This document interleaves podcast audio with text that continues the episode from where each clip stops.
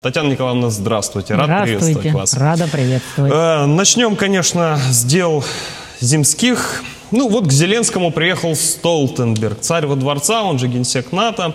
Поговаривают, что он решил лично поздравить Зеленского с успешным контактом с инопланетянами, если вспоминать недавнюю вспышку в Киеве. Понятное дело, что, исходя из его заявления, Альянс намерен продолжать планомерно помогать и оказывать Киеву долговременную помощь, чтобы привести ВСУ к полной оперативной совместимости с вооруженными силами Атлантического блока. При этом э, тот нарратив, вот, э, который прозвучал как российская агрессия, которая у них, э, они любят э, обсасывать и обмусоливать, это является, знаете, неким таким токсичным паттерном.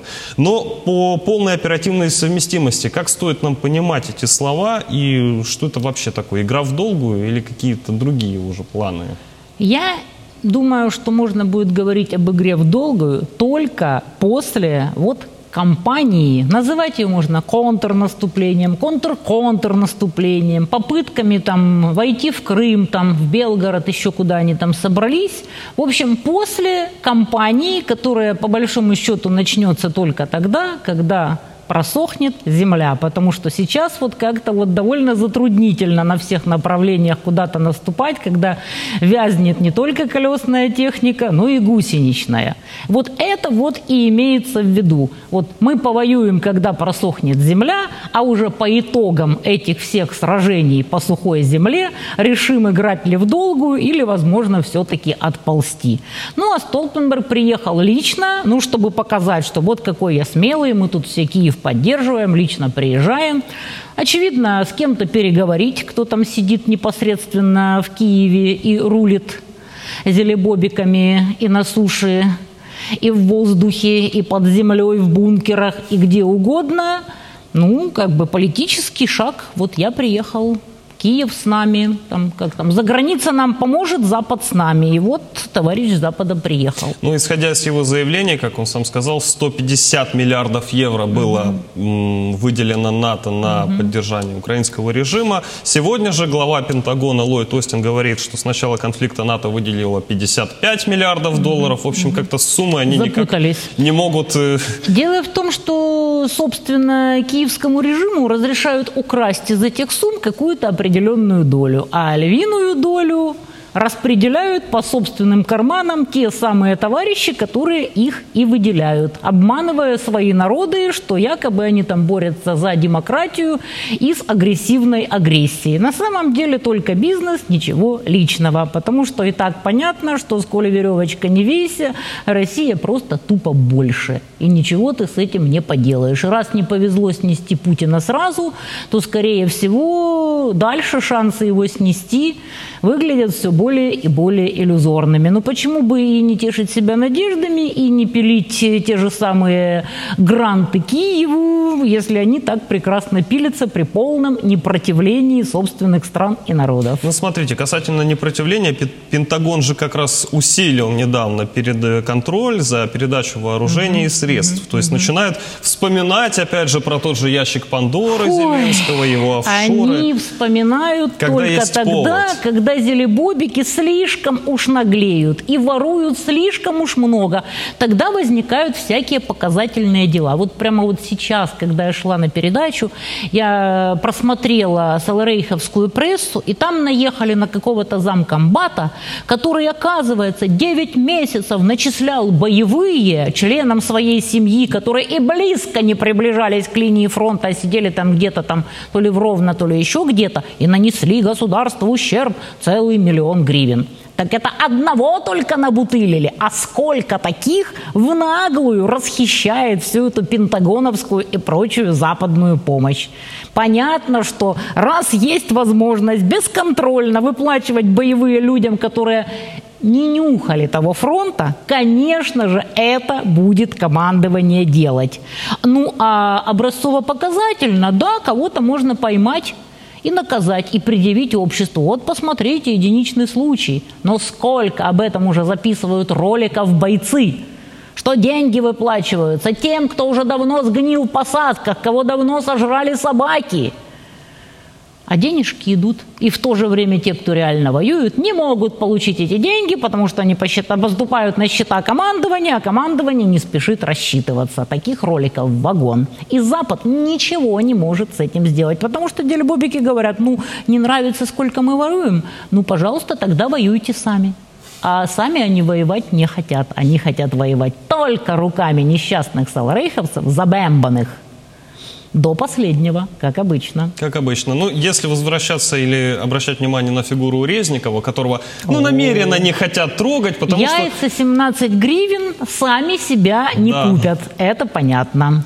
Вот. Давайте вместе с вами э, вспомним о том, как, собственно, работает американская политтехнология с подобными режимами. И что, исходя из такого, и что вообще, исходя из такого сценария, может ожидать Зеленского. Потому что уже, судя по его последним заявлениям, по его вот просто уцеплению за Артемовск, э, как называет его Бахмут, э, он уже даже Байдена не ставит Дело в том, что нельзя абсолютно. сказать, что вот все совсем так уж неоднозначно. В принципе, если они умудрятся додержать любыми силами несчастный Бахмут от превращения полного в Артемовск до контрнаступления, то, в принципе, Зелебобик окажется во внутренней политике на коне. А если не успеют, ну, тогда вот печалька, тогда придется что-то рассказывать обществу, что что же случилось с фортецией Бахмут незламную. Ну, пока что, вот сколько бы ни говорили об оперативном окружении, что вот-вот, ну, пока бросается столько резервов, что пока дожать, доковырять Бахмут и превратить его в Артемовск, не получается. Вот даже вот с утра говорили, что вроде как уже перерезали трассу на Крамово. Нет, Вагнера опровергли. Потому что атаки, контратаки, мне вот рассказывали, что многие опорники по несколько раз в день переходят из рук в руки, то есть отчаяннейшее сопротивление, просто отчаяннейшее. А работа с такими режимами, как Зелебобик, это всегда неразрешимое противоречие, потому что работать с западным отребьем может тоже только такое же отребье, потому что нормальный человек гробить свою страну за мелкий прайс в западных интересах не будет. Следовательно, нормальных, порядочных людей там не может быть априори. Приходится работать только с отребьем, с донными отложениями городской канализации. А такие могут только воровать. Есть, конечно, маленький процент действительно идейных. Идеи у них, конечно, бредовые, но они искренние, там какие-то альтруистические люди, но их очень-очень мало, и большинство из них, конечно же, уже лежит по кладбищам. Поэтому у Запада проблема – Привлечь они могут только отребье, а отребье будет воровать и воровать немерено. А других нет, не хотите, чтобы мы тут воевали и гнали зомби в атаку, значит, присылайте своих солдат, а своих не хотят. Вот так. Э, знаете, обращусь, обращусь сейчас к э, довольно обывательскому мнению. Например, вот когда в тот же Киев приезжает Байден, в тот же Киев приезжает Столтенберг, когда Зеленский э, просто спокойно прогуливается угу. по улицам столицы, угу. есть такое мнение, ну почему просто не отправить двадцатку специалистов угу. с, с хороших снайперов в тыл, чтобы наконец-то покончить с этим гнилым отребьем, о котором мы сейчас, собственно, и говорим. А нет таких специалистов. Их просто тупо нет.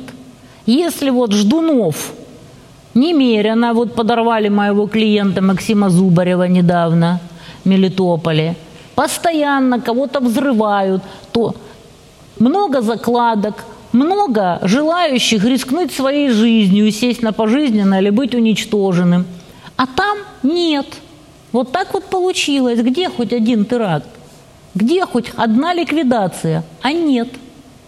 Не можем. Вот и все, и это следует признать. Нет агентуры, у агентуры нет ничего, потому что вот собирались и шли на Киев, думали, что зайдем, думали, что не понадобится. А вот когда понадобилось, а нет. Ну да, это я тоже считаю, с вами согласен, что тезис как маленькая победоносная война сейчас им кичиться особо и не стоит. Вот-вот. Эм, к другой теме перейдем. Что думаете о недавнем сливе э, документов? Просто беспрецедентный случай. На игровых серверах, на стриминговых платформах вылезли слайды. В частности, э, вот интересуют те факты, которые были указаны на этих слайдах, о том, что, о том, что Гутерриша прослушивают, да, о том, что Зеленского прослушивают. Конечно. И не только врагов, но и союзников. Да. Как это, по-вашему, вообще в целом стало возможным? И специально ли было это сделано? А я не удивлена, что это всплыло именно на игровых серверах. Потому что вот на общеизвестных площадках их, конечно же, мониторят, их прослушивают и все такое. То есть что там э, может быть проще? Всякие WhatsApp, Viber, Telegram, там ВКонтактники, Фейсбуки, Твиттеры и так далее. Это все контролится. Но есть огромное количество компьютерных игр, в которых люди общаются между собой – и там, конечно же, никто никого особо не просматривает. Это надо огромное количество геймеров малолетних прослушивать, просматривать, чтобы там, я не знаю, из их болтовни бессодержательной выудить хоть что-то. Поэтому вот лично я, если бы вела какую-то тайную переписку, я бы закосила под игрока в любую абсолютно популярную игру и переписывалась там со своими контрагентами именно вот в этом же Дискорде или в внутриигровых чатиках, по Доте, по Counter-Strike, почему угодно. Поэтому я не удивлена, что именно это начало всплывать на игровых всяких площадках. А правда это или нет? Ну вот разные ходят слухи. Вплоть до того, что это спецоперация по умышленному сливу. Многие на полном серьезе об этом говорят, потому что когда вот повязали этого Тейшеру в красных труселях, многие решили, ну да, вы ему еще флаг СССР э, пришпандорьте на спину, там, чтобы вообще было совершенно Получился беспалевно, как в анекдоте, да, как в анекдоте про Штирлица. Поэтому слухи ходят разные. Но то, что прослушивают всех – кого только можно, это общеизвестно. Это далеко не первый скандал на эту тему. А все остальное может быть как правдой, так и туманом войны. Покажет только поле боя. Давайте тогда обратимся, э, посмотрим одно видео в исполнении одного из самых одиозных э, хуторян, и ну, по-другому его не назвать, Дмитрия Корчинского, того, того самого товарища, который призывал сжигать церкви. Небольшое видео и после продолжим. І що це таке взагалі? Продам гараж. Бачите? от нібито оптимістичний заклик. Чому московською мовою? Ніфіга ти не продаси ніякий гараж.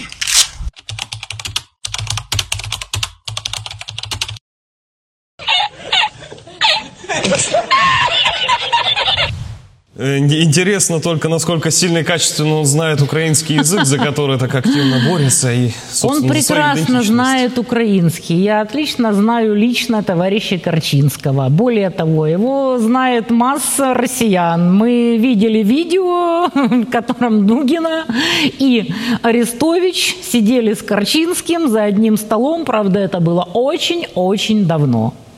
Я думаю, что это был степ со стороны Корчинского, потому что он великолепно знает, что продам гараж и продам гараж на обоих языках звучат одинаково. Ну и вообще многие россияне с изумлением выяснили, что каких-то 500-600 корней, которые действительно разные, ты их изучаешь, и если даже не можешь говорить, то прекрасно все понимаешь.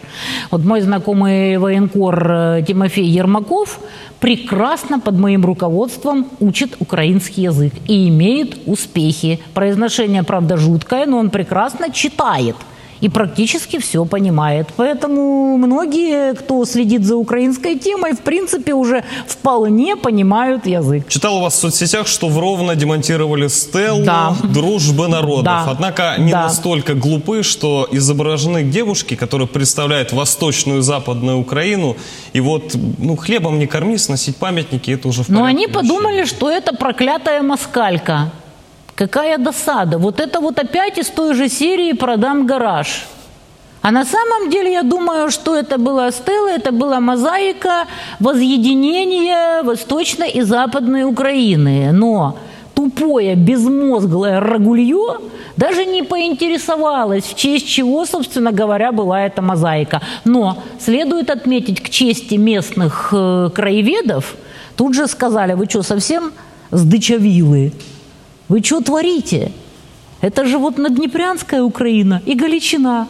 Какие москали? Вы о чем? Ну вот, как бы опозорились на отличненько. Перемога стандартно превратилась в зраду. Постоянство – признак мастерства.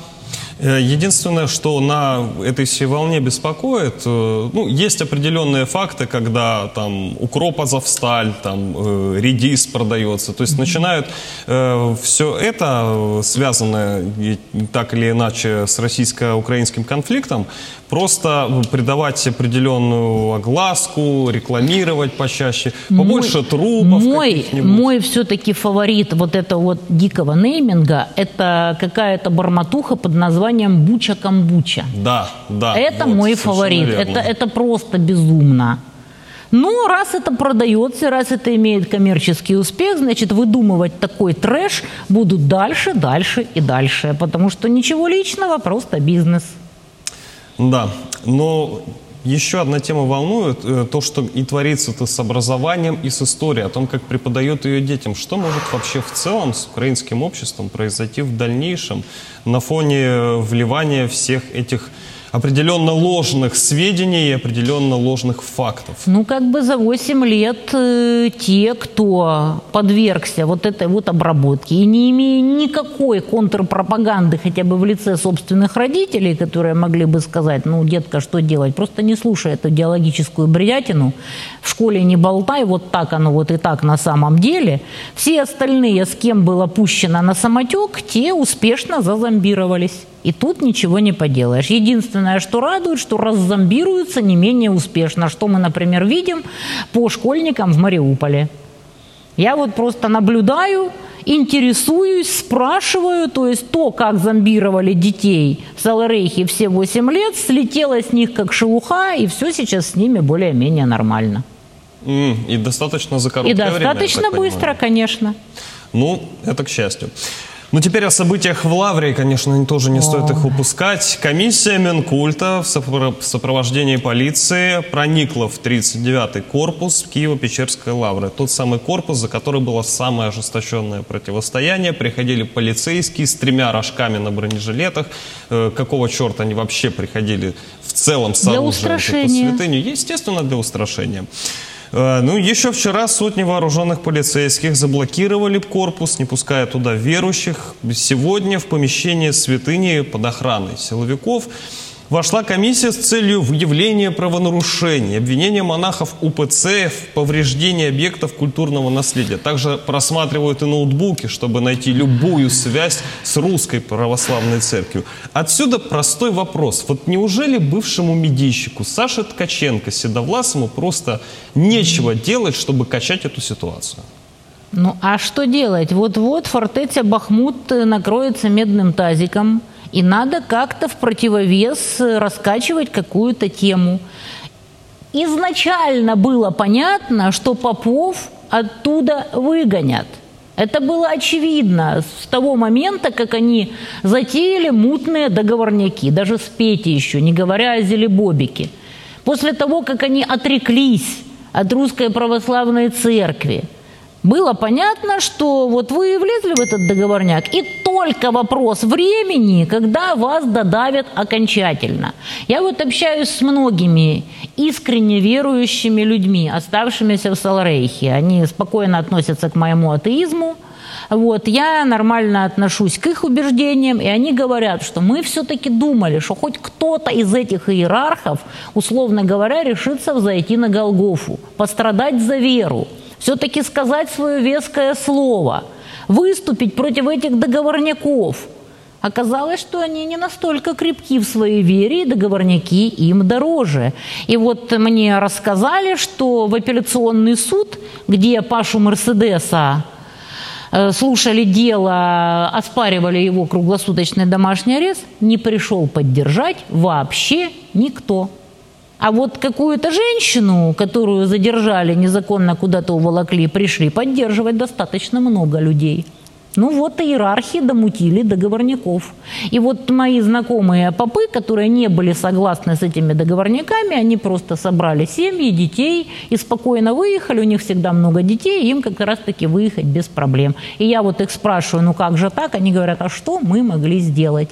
Простые священники были от этих договорников в шоке, но сделать ничего не могли. А высшие иерархии по глупости своей думали, что как бы они успеют как бы пропетлять. Может, Россия успеет зайти, может, еще они бы имели какие-то там надежды. Хотя было изначально понятно, что это только вопрос времени, когда у них отожмут все лавры без исключения и запретят полностью клятых москальских попив. Знаете, что это мне напомнило? Первые дни, когда российская армия зашла на территорию Украины, э, мэр Харькова мне вспоминался, который Да, был да, да. крайне осторожен Да, в заявлениях, да, да, когда он да. говорил, вот если русские зайдут. Но затем, когда его либо взяли за жабры, либо что-то решил остаться все-таки при своих, он уже конкретным пере- всегда говорил на русском, перешел Да, на украинский, да, соответственно, да, и стал просто хаять Россию. Чем А Добкин? Добкин, Добкин как это прекрасен. Это, шок. эталон. Это Добкин шок. эталон просто. Миша, все фигня. Никто тебе денег не даст. Вот так. Просто да, вот как раз вот вспомнили про Добкина. Я когда увидел подборку фотографий этих О. переобуваний, там просто целый обувной завод у человека Да, да, да. деле. Причем в полете. Причем в полете. Э, Вот, э, еще одна новость, но еще за 30 марта, которая попалась мне. Адвоката Татьяна Монтян будут заочно судить на Украине. Вам инкриминируют публичные Да, призывы да, к да. насильственной смене и свержению конституционного строя, коллаборационизм, да, оправдание да, вооруженной да, агрессии да, РФ. да, Обвинительный акт направлен Да, в суд. да, ну да. и что, каково вам? Когда меня здесь нет, можете меня даже побить, как говорил Изя на Дерибасовской. Вот как-то так. Удачи, как говорится. Но даже если бы я захотела принять участие, так как принимают участие в судебных процессах э, дистанционно, эту возможность убрали. Еще совсем недавно можно было по системе EasyCon с любой точки мира спокойно себе выходить в эфир, судебное заседание, то есть вот до недавнего я была адвокатом по делу Кацабы. Сейчас я это делать не могу, потому что систему Изикон зарубили, и надо только иметь электронную подпись, которую можно получить только находясь на территории Саларейха. Я их подтролливаю, говорю, ребята, я живу в Донецке. Донецк – это Украина, вы говорите. Где мой доступ к системе э, судебного производства заочного. Где? Как я могу поучаствовать в судебном процессе? Дайте ко мне, может, в порядке исключения какой-нибудь доступ, якщо Донецьк – це Україна. Що ж ви так? Що ж ви такі непоследовательные? Молчат, как рыбы, сказать нечего. А так я просто жажду заочно принять участие, но не могу. И с техническими проблемами. Вот так. То есть вас э, больше веселят эти потуги? Ну, конечно, веселят. А что они меня не должны веселить? Ну, ну и так понятно, что в Киев я могу вернуться исключительно на танке. А когда они там меня там заочно судят, ну, ну что мне тут сказать по этому поводу? С ними все понятно. Саларейх и независимое правосудие – это две разные вселенные. Вы вспомнили про Кацабу. Где он сейчас? и- Кацаба в Америке В как Америке. политический беженец. И он тоже не может принять участие в своем судебном процессе, потому что уже несколько месяцев его тоже выкинуло из закона, и точно так же он не может себе, находясь в Америке, оформить доступ, оформить электронную подпись. То есть они так хотят его судить, что аж никак не могут даже придумать что-нибудь, чтобы оформить ему электронную подпись. Хотя он честно ходит в консульство, настаивает, там другой адвокат, она находится в Украине, и вот она пытается это все разрешить, пока никак. Они его даже не могут судить, потому что у него нет электронной подписи. А поскольку он выехал в Штаты как политбеженец, что они могут сделать? Ну, достаточно очень похожая история с Шарием, хотя у Шария на самом деле много скелетов в шкафу, если так их У него рассматривать. один большой жирный скелет Гулливера. Это о чем конкретно? Шкаф не вместится. А. Такое количество скелетов. Я думал, вы про Ольгу Бондаренко. Ну ладно, не будем дальше продолжать особо эту тему. Э, Вы снова вернулись э, с гуманитарной миссии. Вы, Мы разговаривали еще до эфира, что вы ездили с Андреем Лысенко, с волонтером Есиноватой. Что там сейчас и Беженцы. участие? 650 беженцев из пяти населенных пунктов, которые полностью разбомблены. И этих людей кое-как поселили, кое-где приютили, хотя они мне рассказывали, что приходилось и в машинах ночевать, и в посадках. Всякое бывало, но вот сейчас кое-как все обустроилось, некоторым повезло. их пустили пожить просто за коммуналку. Ну вот мы им привезли самой разной гуманитарной помощи. Андрей выложит на днях репортаж. Так что, ну, помогаем, чем можем. Помогает вся Россия, помогает весь мир – потому что мы нашли способ все-таки получать платежи и из-за границы. Не из всех, конечно, стран, но из достаточно большого количества. И все это мы обращаем в гуманитарную помощь и развозим людям э, в целом широкий охват людей, которые помогают, которые э, на самом деле видят э, истинную картину происходящего в Донбассе? Те, кто хочет видеть картину происходящего на Донбассе, те ее видят. Они приезжают лично, они вовлекаются, они смотрят, что здесь на самом деле происходит. Некоторых мы даже возим на передовую. Правда, смеемся, что без памперсов броневичок не пустим. Вот. А те, кто сидят на задницах, на теплых диванах где-то за несколько тысяч километров от Донецка, они имеют наглость поучать нас, как нам здесь жить чем-то там грозят, говорят, что мы тут все врем, что все вот вовсе не так, как мы показываем, что все везде есть, и в армии, и у мирных, что вообще все чудесно, а вы тут нагнетаете. Без проблем. Приедьте и посмотрите, как здесь все есть и как мы нагнетаем. Но что-то боятся, не хотят. Потому что с дивана вякать гораздо проще, Абсолютно. чем приехать на передовую и посмотреть живьем на этих несчастных людей. Вчера мы приехали на улицу Румынскую и дали 50 тысяч на похороны людям. Мужик плакал, его жену убили. Девочка плакала, ее мать убили. Просто она вышла из дома и погибла в своем огороде. 152-й прилетел. И таких случаев огромное количество. Постоянно в Донецке каждый день кого-то убивают. Случайных, абсолютно мирных людей.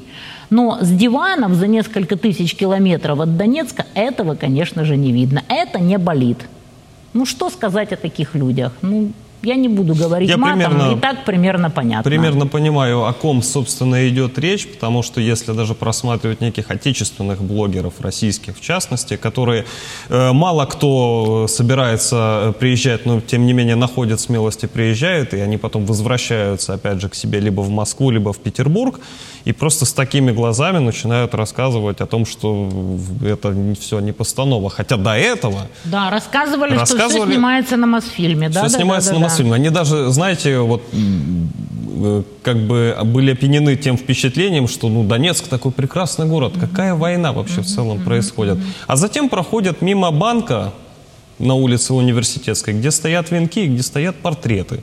После удара точкой У 13 э, или 14 марта. А крытый рынок, на Крытый котором рынок... живого места уже нет. Сколько там народу погибло? Прокрытый, на самом деле, даже говорить нечего. Я крайне надеюсь, что его, как только все закончится, его восстановят, и он будет выглядеть гораздо краше, гораздо лучше. И... Да жить бы только. Я надеюсь, что победа произойдет при нашей жизни. В ближайшее время, да.